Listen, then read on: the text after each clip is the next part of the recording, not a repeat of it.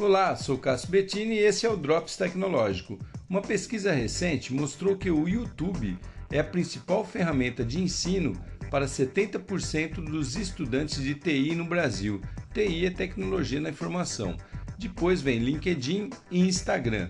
E talvez isso não fique apenas para os nerds, né? Quem nunca buscou um tutorial sobre como fazer algum tipo de coisa ou tirar uma dúvida, seja lá para fins profissionais, acadêmicos ou até mesmo para coisas corriqueiras como solucionar algum tipo de problema pessoal. A questão é que essa plataforma vai muito além dos canais de TVs abertos ou pagos.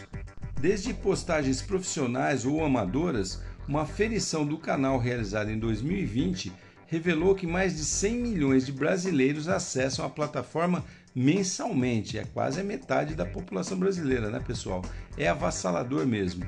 E isso justifica porque muita gente ganha muito dinheiro com a plataforma e os canais televisivos convencionais estão definhando a cada dia. Portanto, se você quiser aprender coisas que não aprende ou não consegue aprender na escola ou nos veículos tradicionais, dá uma pesquisada aí no YouTube. De repente, o mundo pode se abrir para você. Legal, né? Sou Cássio Bettini compartilhando temas sobre tecnologia, inovação e comportamento. Até o próximo.